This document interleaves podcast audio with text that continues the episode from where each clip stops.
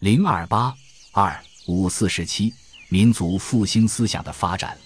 萌发于十九世纪末二十世纪初的民族复兴思想，到五四时期有了新的发展。究其原因，不外乎以下几个方面：一是辛亥革命的推动。一九一一年的辛亥革命给思想界带来了史无前例的大解放。不论是从辛亥革命的成功角度，还是失败角度而言，它造就了许多新的精神。促进了民族思想和精神世界的重大变化。二是第一次世界大战的影响。第一次世界大战的爆发及其给西方文化造成的前所未有的巨大灾难，使曾追慕西方文明的中国人开始立足自身进行反思。在反思的过程中，有识之士深刻领悟到，民族的复兴不能依靠简单的拿来主义，在中国文明与西方文明的碰撞过程中。要重新审视中西文化和世界格局，创造性的吸收和转化西方文化，才能切实可行地实现中华民族的复兴。三是五四新文化运动促进了国人的觉醒。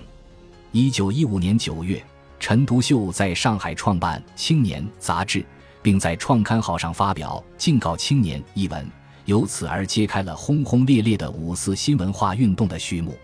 五四新文化运动以民主和科学为两面大旗，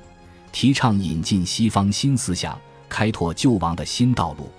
因此，这一场运动包含了两个方面：一是对民族文化的反思，一是民族文化的振兴。诚如李大钊所言：“零二八二五四时期，民族复兴思想的发展，萌发于十九世纪末二十世纪初的民族复兴思想。”到五四时期有了新的发展，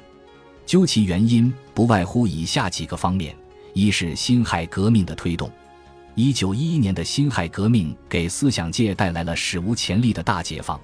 不论是从辛亥革命的成功角度，还是失败角度而言，它造就了许多新的精神，促进了民族思想和精神世界的重大变化。二是第一次世界大战的影响。第一次世界大战的爆发及其给西方文化造成的前所未有的巨大灾难，使曾追慕西方文明的中国人开始立足自身进行反思。在反思的过程中，有识之士深刻领悟到，民族的复兴不能依靠简单的拿来主义，在中国文明与西方文明的碰撞过程中，要重新审视中西文化和世界格局，创造性的吸收和转化西方文化。才能切实可行地实现中华民族的复兴。三是五四新文化运动促进了国人的觉醒。一九一五年九月，陈独秀在上海创办《青年》杂志，并在创刊号上发表《敬告青年》一文，由此而揭开了轰轰烈烈的五四新文化运动的序幕。